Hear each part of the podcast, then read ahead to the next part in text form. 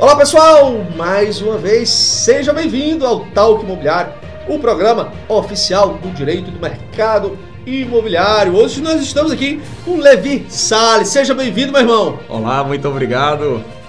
Bacana. Olha só, pessoal, nós vamos falar com o Levi sobre a advocacia nos tempos atuais, né? Saber se o que, que realmente mudou, se mudou para melhor, se mudou para pior. Mas antes de falar disso, vou falar aqui do Levi Salles, ele é advogado, membro da Comissão de Direito Imobiliário da OAB Ceará, uh, membro da Comissão de Direito Notarial e Registral da OAB Ceará, ex-conselheiro do Conselho Municipal de Defesa do Consumidor de Fortaleza, professor e palestrante, vice-presidente da Comissão de Direito de Sucessões da Jaforte e, pessoal, professor aqui da pós-graduação de Direito e Processo Imobiliário do IBET. Seja bem-vindo, meu irmão, e vamos começar a nossa brincadeira aqui falando da advocacia. Cara, como foi que começou, né, uh, na, na, entrar na, na, primeiro na advocacia? Foi logo direto no âmbito imobiliário ou primeiro passou por algumas etapas e aí depois foi para o imobiliário? Pronto, meu amigo Apolo. Inicialmente agradecer a oportunidade de participar desse talk imobiliário. E a minha decisão pela advocacia imobiliária, ela aconteceu como a muitos dos nossos ouvintes aí que estiveram diante de diversas manifestações profissionais, uhum. até poderem finalmente entender qual é a vocação, qual é a paixão deles, né? O que é que faz eles acordarem de manhã e, pô, vou matar um leão hoje, vai dar tudo certo, né? Eu comecei já no início, da, no finalzinho da faculdade, é, eu tive que tomar a decisão de fazer concurso público ou optar pela advocacia, né? E naquele momento, a, a, a, minha circunstância econômica da família não me permitia ter muitas decisões. Eu tinha que ganhar o meu, fazer o meu, o meu, o meu corre, né? Então vamos lá, vamos optar pela advocacia. E de cara, eu já consegui identificar que direito das coisas era uma matéria que eu sempre gostei muito de estudar na faculdade. Direito das coisas, direito de sucessões. Então, na hora que eu fui me lançar no mercado de trabalho, eu dei uma preferência natural para essas áreas, né? Fazer uso capião, é, análise de contratos imobiliários. E aí, quando você vai se, se apresentando como advogado, você começa a ganhar espaço dentro das suas redes de relacionamento, né?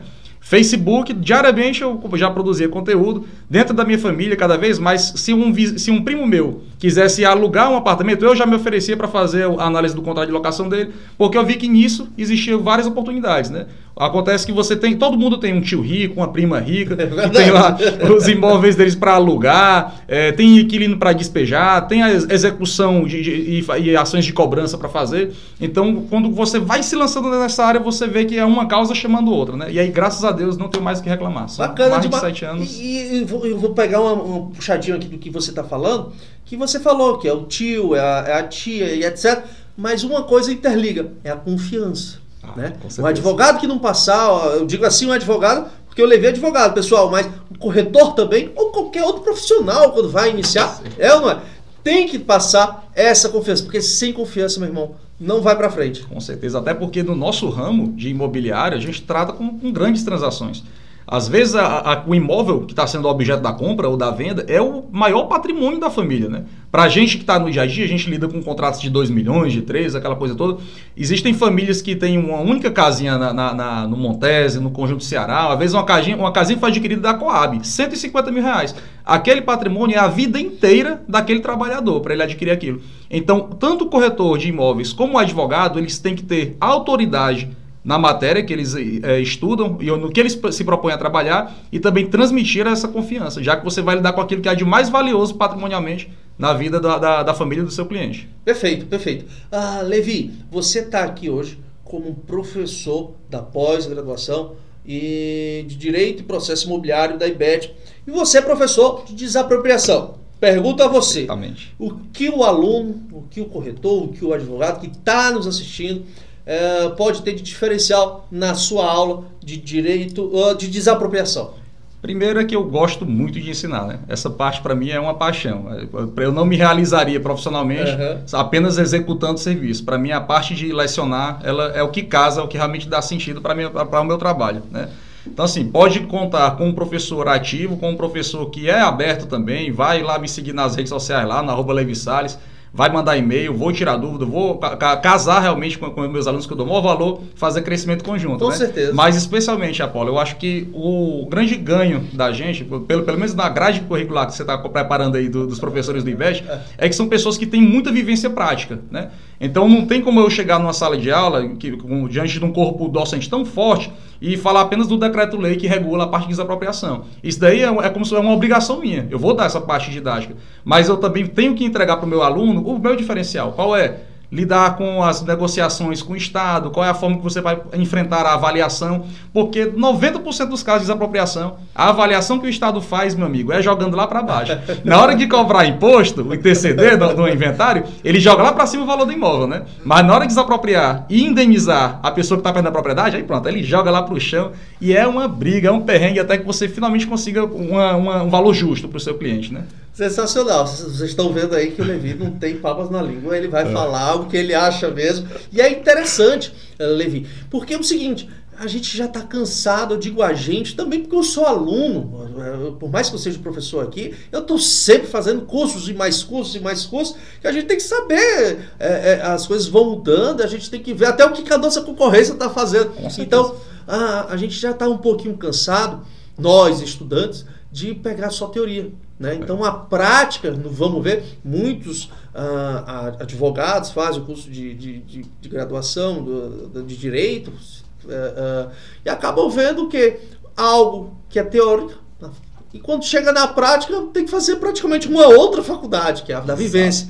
E isso que diferencia a gente advogado. Você falou aí que quando você começou a, a, a tinha assim que você se formou, você teve essa dificuldade, ou vai para o concurso, uhum. ou vai é, para a advocacia, uhum. né, atividade liberal. Então, essa é a diferença, é como se fosse um cachorro e um lobo.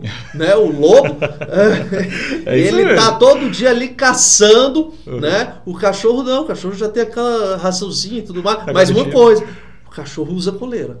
O lobo não usa coleira, não. Cara, agora foi lá na alma, viu? Que analogia. Mas é exatamente isso, meu amigo. A gente sai, enfrenta e, e o mercado é realmente. Se, se você demole, você não pode ser cordeiro no meio do mercado, né? É verdade. Então eu acho que essa especialização é o que vai fortalecendo aí também a gente, né? Assim, é uma outra abordagem. É, é, é tanto advogado como corretor de imóvel, ou outra, até mesmo. Eu gosto muito do pessoal, Levi, que trabalha em cartórios. Ah, sensacional! Estão em todos os seminários, todos os cursos. Um grande abraço, pessoal, a, a, a, toda a galera aí que sempre nos acompanha dos cartórios. E isso que é bacana, porque nós também temos aqui no nosso corpo de professores é, escreventes enfim, Legal. pessoas que trabalham do outro lado do balcão. Isso que é interessante. Né? Esse, esse é o inside trading legal, né? Aí, pra, a gente vai tu traduz.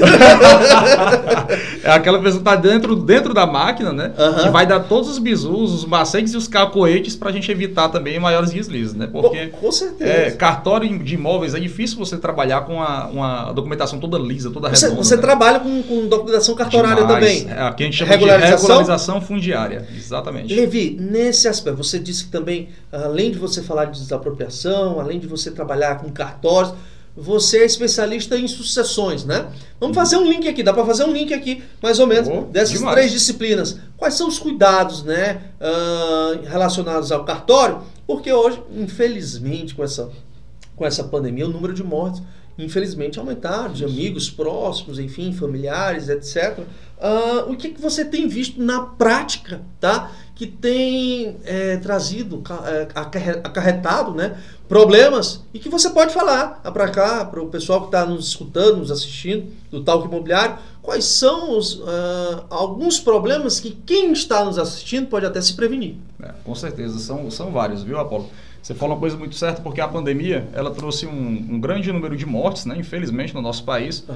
é, mas também com essa, com essa quantidade de, de, de, de mortos, também veio à tona uma grande quantidade de problemas jurídicos que sempre foram postergados por aquela pessoa em vida, né? Então, de cara, o problema mais comum de todos os inventários que, que, que, a gente se depara é a questão da falta de regularização documental de algum imóvel, né? Então, eu já tive, já tive um inventário uma vez que eu fiz que foram para 14 herdeiros dividirem 16 imóveis, nenhum dos imóveis tinha matrícula. Então, dos, dos 16 imóveis, acho que mais de 10 eles tinham transcrição, que era antigo Antes. documento que a gente hoje a gente faz a conversão numa matrícula de fato, né, da, da, nos moldes da Lei de Registros Públicos. Mas até nessa conversão da transcrição em matrícula, diversas as problemáticas são aquelas que podem vir a aparecer, né? Então o advogado tem que estar muito bem munido da, da, da letra da lei e dos caminhos de cartório para poder fazer a regularização de cada um deles, né? Para você ter ideia, eu já tive transcrição que eu converti em matrícula que demorou mais tempo do que uma ação de uso capião. Foi mais de um ano de busca de regularização. Por quê? É, tinha que averbar a construção de casa feita no local, tinha que fazer a averbação da demolição de uma casa que tinha construída. Então eles pedem lá laudo pra, de gerenciamento de resíduos sólidos. Cara, é uma loucura. Então, é, o que, é que acontece? As pessoas que hoje estão em vida, que têm seus imóveis, elas devem já começar a buscar a regulamentação desse, desses imóveis, porque quando falece, infelizmente, a coisa fica muito mais difícil. Primeiro, é, valor de imóvel, valor imobiliário. A sua casa, esse terreno que você está vendo aí na frente da sua casa, se ele não tiver matrícula, pode ter certeza que o valor cheio dele perde um deságio de 30% a 20%, dependendo do, do da, da, dificuldade que é a regulamentação desse terreno, da localização e da finalidade dele. Né? Quando, o que é que acontece? A gente experimentou do ano passado para cá um aumento muito grande, eu acho que, sei lá, mais de 600% em relação a ações de uso capião em nosso escritório. Por quê? As, as famílias começaram a querer desfazer dos seus bens, né, apertados pela, pela, pela parte econômica, começaram a querer se desfazer dos seus imóveis para vender e ter capital. Então eu tenho um, um, um imóvel na aldeota, um terreno que vale um milhão de reais e vou colocar ele à venda. Na hora que, que as pessoas começaram a botar à venda, que não tinham a matrícula regularizada do imóvel, tinham só um contrato de compra e venda de gaveta, um imóvel de herança sem inventário, começaram a ver que se o imóvel está anunciado a um milhão, ninguém quer pagar um milhão, quer pagar 600, quer pagar 500 mil reais. Então é necessário esse Baixa consideravelmente o valor. Demais, demais. E o custo para você regularizar não é alto. Agora, qual é o grande problema, Paulo? Não é o preço da regularização, é o tempo que leva. A gente, eu já tive processo de uso capião que levou um ano e um mês. E o juiz julgou em sentença, doutor Zanildo da 39 Vara Civil. Um monstro, o cara realmente é muito bom. Mas eu também já tive processo de uso capião que demorou mais de quatro anos. Porque demorou na citação do confinante X. Você vai da... falar o nome do juiz também? Não. esse, esse não foi por culpa do, do, juiz, porque realmente era muito peculiar o processo. Mas também tem, também, infelizmente também tem aquelas varas que demora um ano para dar o despacho inicial. A gente já enfrentou esse tipo de, de situação, né? Mas assim, então, enquanto a pessoa está em vida, o quanto antes ela puder começar a regularizar o imóvel dela, é muito melhor.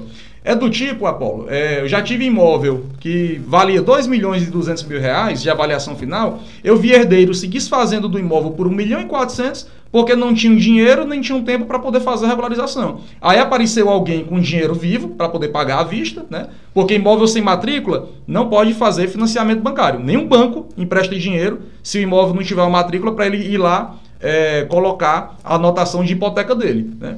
Então, quem vai comprar um imóvel sem matrícula 100% dos casos, é o investidor que tem mais conhecimento. E o cara que tem mais conhecimento, ele é um, é um player de, de, mais, de mais força, ele também ganha em cima da, da necessidade do, do, do, vendedor. Ele sabe do que está tá se tratando. Exatamente. Ele sabe que ali não tem risco. Ele, ele sabe que vai ter trabalho e vai ter tempo, mas que não, em algum momento... Ele vai pagar por aquilo ali. É, ele está comprando uma coisa por 1 milhão e 400, vai regularizar, gastando seus 50 mil conto, e depois vai ter na mão dele 2 milhões de reais, 2 milhões e pouco de patrimônio, né? Então, a, a gente, enquanto advogado, tem que trabalhar para ajudar essas pessoas a regularizarem e não terem essa perda na hora de fazer a venda, e também para ajudar esse tipo de comprador de investidor a não fazer loucuras tão grandes, né? Eu já tive um cliente que é, é, é praticamente comprou uma rua, a, a, como ficou conhecido o caso, porque eram é, dois terrenos privados ali no, no, no Castelão é. que estavam sendo utilizados como rua, como por, por pessoas, é, carros, passou iluminação, a, a, a Endel passou poste lá sem consultar nem nada, né? Uhum. E lá se foi o advogado velho aqui trabalhar com emissão na posse, interdito proibitório, a, notificar a Endel para tirar os postes, deu muito trabalho. Agora também esse, esse, investidor em específico, o cara é, é, é, é, é skin on the game assim total, é arriscado. É, comprou com um deságio assim também muito bom, de quase 70%. É um, vamos dizer, o macaco velho no negócio. É macaco velho. É, é macaco, velho. É. Levi, você está falando aí é, em relação a alguns processos, né, que teve uma certa demora. E aí está vendo, um, trazendo uma nova vertente é, de a extrajudicialização. Você tem feito isso no seu escritório? Com certeza, Ave Maria. A coisa que eu mais recomendo para os meus clientes é tentar resolver tudo de uma maneira amigável e extrajudicialmente. Né? Uhum. É, sobretudo do que diz respeito às partes de inventários, né? Porque uma da minha especialidade é justamente a sucessão, Certo. né? Fazer um planejamento sucessório dos bens da família, para quem que vai ser destinado o quê, é, fazemos a análise se vai ser necessário e é recomendável a abertura de uma holding patrimonial, né? Mas nos casos de sucessões, meu amigo, o que acontece, Apolo? Se a família entra em acordo, é, eles decidem como é que vai ser feita a divisão dos bens, primeiro de tudo, aqueles bens que estão desocupados já podem começar a ser habi- habitados ou alugados por algum do- alguns do- do- dos herdeiros, né? E, sobretudo, na questão de preço. A- O custo é muito menor. O tempo que eles levam para decidir o inventário é menor do que o, o fazendo extrajudicial. E o custo também, porque a tabela de honorários da OAB, aqui no Ceará, recomenda que o advogado cobre entre 6% a 10% no mínimo, né? Quando é judicial, litigioso, Ah. o, advogado pode cobrar 20%, 30% do patrimônio que vai ser dividido. Já se os herdeiros estão todos de acordo, eles conseguem fechar um contrato a 6%. Se eles tiverem capital na mão, chega lá para o advogado e, e pede um desconto, ele fecha em 5%. Então, se você não faz um acordo extrajudicial, você vai estar automaticamente dobrando o valor do contrato de honorários que você vai ter que pagar para um advogado e sabe Deus quanto tempo mais vai levar para resolver um problema na justiça. E eu acredito, dependendo do caso, que todos ganham. Demais. Até mesmo um advogado. Né? Com certeza. Ah, você vê que está tendo a, a- a virtualização dos Uhum. procedimentos cartorários. Eu acho que com essa pandemia, lógico, tivemos, como eu já falei, tivemos todo um lado negativo da pandemia. Uhum. Mas também tivemos os lados positivos, acredito eu. Com certeza. É, isso daí, é, a gente não, não cabe a gente é, tecer críticas ou elogios a, a posições de governo ou, ou condenar alguém é, pela, pelo surgimento da doença e tudo, mas uma coisa certa é que, como tudo na vida, em todo mal existe também o bem, né? É, do- de, uma, de uma terra, de uma terra avassalada pode brotar uma flor, né?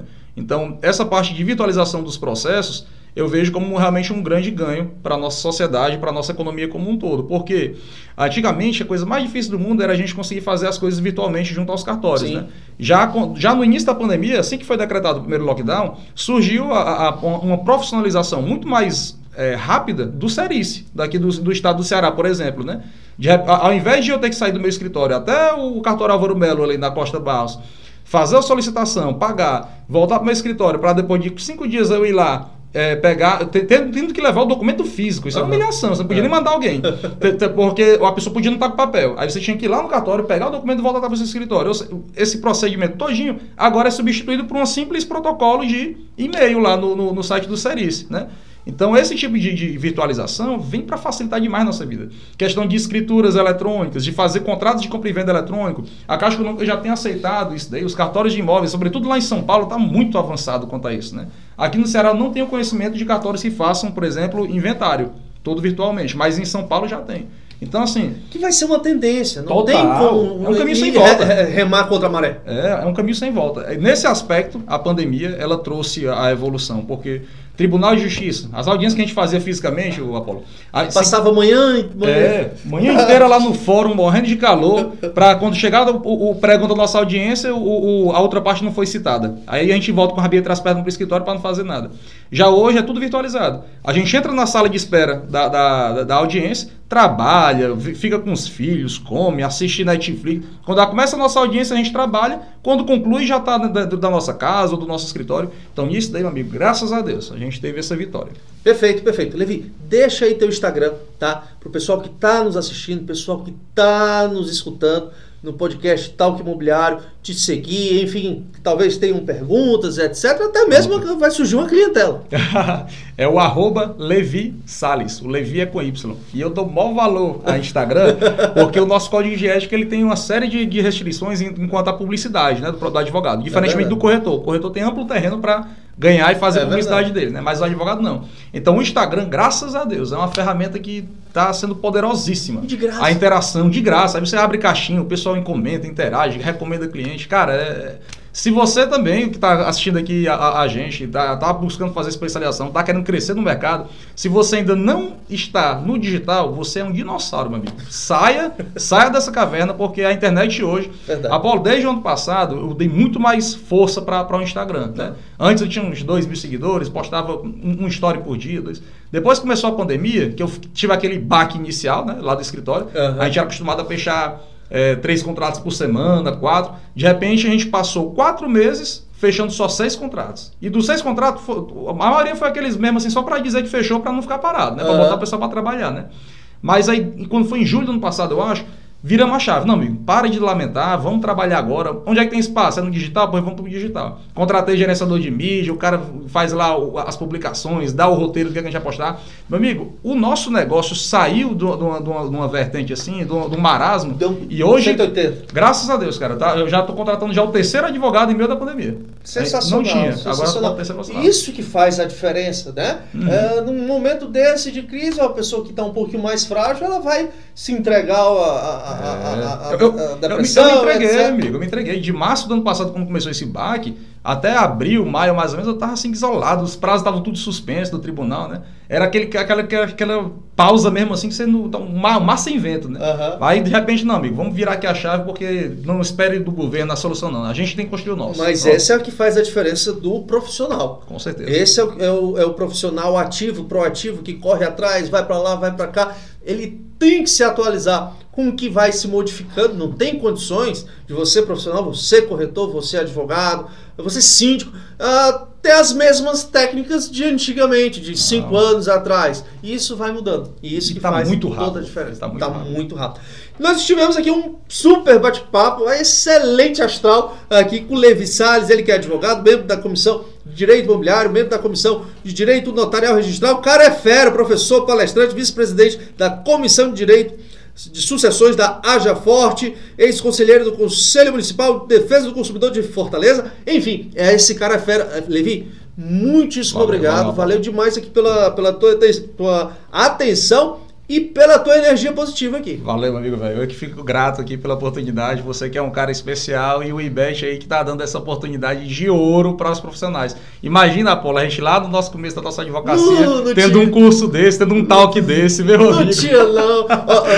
Olha só, Levi, você falou de um ponto aqui muito interessante. Cara, hoje em dia eu não pego mais trânsito. Cara, para mim é ótimo trânsito, porque hum. eu só escuto palestras, cursos, é. eventos, entrevistas. Muito rico. Ah, deixa para escutar a música. Quando tiver, vai correr e etc. Mas no trânsito, eu faço o trânsito ficado de uma maneira bem mais produtiva. Esse é o diferencial do, do profissional. Então, Legal. meu irmão, eu te agradeço imensamente, tá? Uh, nós estamos por aqui, pessoal. Quem tiver mais dúvidas, coloca teu Instagram de novo aí. Fala aí teu Instagram. Arroba Levi Salles. L-E-V-Y Salles. Pessoal, vem para a IBET. Pode vir para a IBET que aqui é a casa do direito e do mercado imobiliário. Um grande abraço, pessoal. Até mais. Valeu.